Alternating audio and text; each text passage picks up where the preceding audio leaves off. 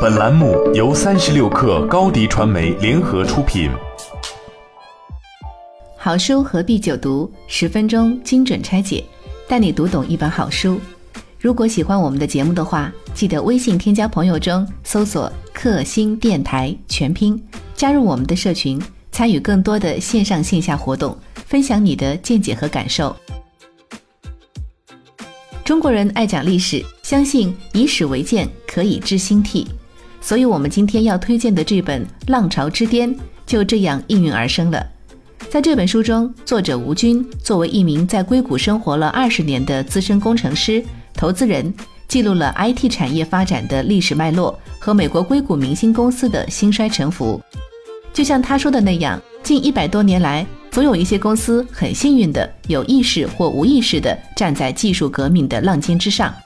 虽然他们来自不同的领域，有些风生水起，有些已经衰落或正在衰落，但在这些公司兴衰的背后，一定有着它必然的规律。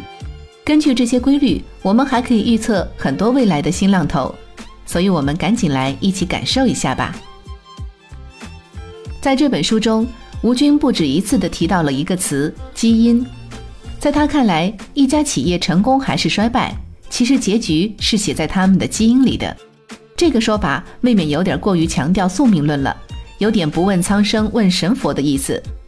但是吴军老师却给出了强有力的佐证，比如曾经的通讯巨头摩托罗拉，他就认为这家企业的基因就是精耕细作、技术至上。这种作风会导致的必然结果就是，在摩托罗拉手机质量拔群的同时。产品的方便性、外观会不那么突出，这就决定了在消费不那么繁荣的年代里，依靠结实耐用的特点，它一定会是引领通讯业发展的头狼，也决定了在追求消费升级的现今，它一定会被花样频出的企业所赶超。但是这也不是说一家这样的企业就是在新时代的冲击下毫无转圜之力，因为转基因的企业也不少，虽然壮士断腕的阵痛不可避免。但是他们大多都成功了，在这里我们不得不提的就是诺基亚。虽然在很多人眼中它已经是昨日黄花，风光不再，不过你可要知道，它毕竟最初只是芬兰的一家木材厂，而一百多年后，直到二零一零年，它都是通信市场上无可指摘的王。这和它曾经多次抓住转型机遇密不可分。另一方面，这也侧面说明了一个事实：放弃了及时转基因的企业。即使曾经是巨头，也必定要从浪头跌下。诺基亚很早就开始强调手机的功能、易用和外观。诺基亚的手机在功能上从不落后于任何竞争对手。更可贵的是，它的手机还以操作方便而著称。当用户买了一部新款诺基亚手机时，往往不需要读说明书就可以使用。诺基亚最早将手机碍事的天线装到手机机壳里面，这样虽然牺牲了一些话音质量，但是手机更便于携带。这样的设计以前是不可能在技术决定论占主导的摩托罗拉通过的，但是事实证明，这种设计更受消费者欢迎。当然，摩托罗拉后来也采用了这种设计。当然，这些特点竞争对手很容易学会。诺基亚一直保持着产品开发的快速和灵活性，新款诺基亚手机推出的速度非常快，有时候换一个外壳就是一款新手机。诺基亚还为不同人群量身定制手机，使得它的产品能获得各种消费者的青睐。当手机市场的竞争从信号处理技术的竞争变为了产品功能、方便性、新颖性及外观的竞争时，摩托罗拉等公司积累了几十年的经验就变得过时了。因而也就不那么重要了。诺基亚在不到十年内快速超越移动通信领域其他所有对手，成为这个行业的主导者。诺基亚由一个地区性的木工厂发展为全球最大的手机厂商，原因可以简单概括为长期探索、抓住机遇、制定规则这几个关键词。虽然诺基亚现在已经不复荣光，但从木材厂到传统通信厂商，再到高科技公司的几次华丽转型，还是值得我们研究借鉴的。这样的故事还有很多，包括美国的三 M 公司，这家公司生产胶带、软盘、洗碗布，但也生产液晶和纳米材料。就是这种勇敢尝试、积极转型的基因，使得 3M 公司永远站在风口，成为了一棵常青树。当然，转自己的基因是一个方式，重新定义行业、自己谱写规则也是一种创新。说到这样的企业，在硅谷倒是也有不少，甚至说全球很多科技界的规则都来自于硅谷的制定和改造。但是其中最广为人知的典型代表，就非谷歌莫属了。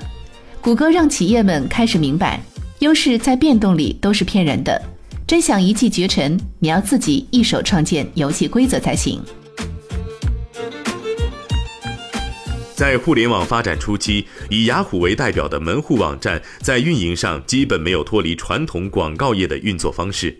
首先，它也有三项费用。运营的费用、批发和零售的费用和订单处理费用。作为一家公司，Google 当然也有运营的基本开销，包括数据中心的开销和带宽的费用，这是谁也省不了的。但是，Google 在很大程度上省去了批发和零售的费用和订单处理费用。这样，Google 不仅在关键词广告匹配的技术上领先于对手，更关键的是，它的商业模式比包括雅虎和微软 MSN 在内的传统广告业领先了整整一代。Google 的另一大改进之处在于打造了一个自动接纳广告的系统，从而基本上省去了广告销售这一成本。不管什么人想在 Google 上做广告，只要在网站上填一张表，写几个自己感兴趣的关键词和广告的内容，再告诉 Google 每天愿意付的广告费即可。为了方便做广告的商家了解广告的效果，Google 有一套自动模拟系统，告诉商家他的广告每天可以有多少人看，有多少人点击。为了让商家对 Google 关键词广告的效果满意，Google 按广告点击量而不是广告显示的次数收费。毫无疑问，广告商都喜欢这种收费方式，因此很多公司和个人就将广告从其他广告媒体转到 Google 上来了。在过去的近半个世纪里，像硅谷这样重新定义行业的高光企业还有很多。在不断的起伏动荡中，有一些失去了不断转型的活力，已经从我们的视野中消失了；有一些则不断探索边界，构建了匪夷所思的规模。当苹果的市值首先突破万亿，我们在鼓掌叫好的同时，也都在考虑一个问题，那就是下一个苹果在哪里？实际上，有很多公司都会在初创阶段用成为下一个苹果、成为下一个谷歌的宣言来争取投资。但是很可惜，到目前为止，世界上也只有一个苹果，一个谷歌。毫无疑问，富有传奇色彩的新科技公司迟早会涌现。但是很多人都很好奇一个问题，那就是吴军一直强调，互联网公司的下一个高光企业会出现在亚太地区。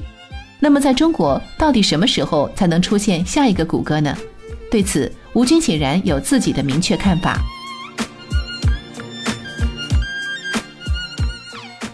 一家跨国公司肯定不能只为一个国家服务，而中国大部分优秀公司在企业基因上仍然存在问题。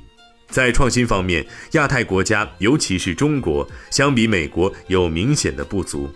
除日本以外的亚洲国家经济的快速发展，至今主要靠勤劳而年轻的劳动大军，而不是靠创新力。而过去以纺织出名的日本，现在在创新上已经是世界一流了。中国目前 IT 领域的最大问题有两个：第一，几乎找不到有一万小时工作经验的工程师，因为一个年轻人毕业五六年后就开始从事管理工作，以至于一线研发的工程师永远是欠缺经验的；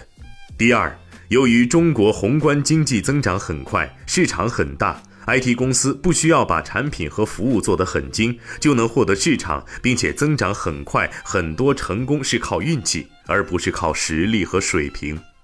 中国还有的一个现实问题是，人们似乎不需要靠科技的进步和实业就可以取得财富。看看中国富豪榜的构成，有几个是贝尔、福特这样的发明家，又有几个是洛克菲勒和卡内基这样的实业家。几乎所有富豪的财富，或者来自于股市，或者来自于房市。当人们不再把房市、股市作为最快的挣钱手段时，就是中国可以诞生下一个 Google 的时候了。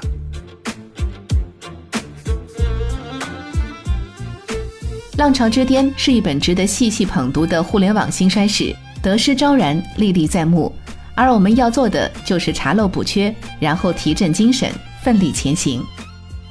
好书何必久读？十分钟精准拆解，带你读懂一本好书。如果喜欢我们的节目，可以加入我们的社群。进群之后，不仅有机会把这套《浪潮之巅》收入囊中，还可以得到更多好书资讯哦。赶紧在微信添加朋友里搜索“克星电台”全拼，加入我们吧。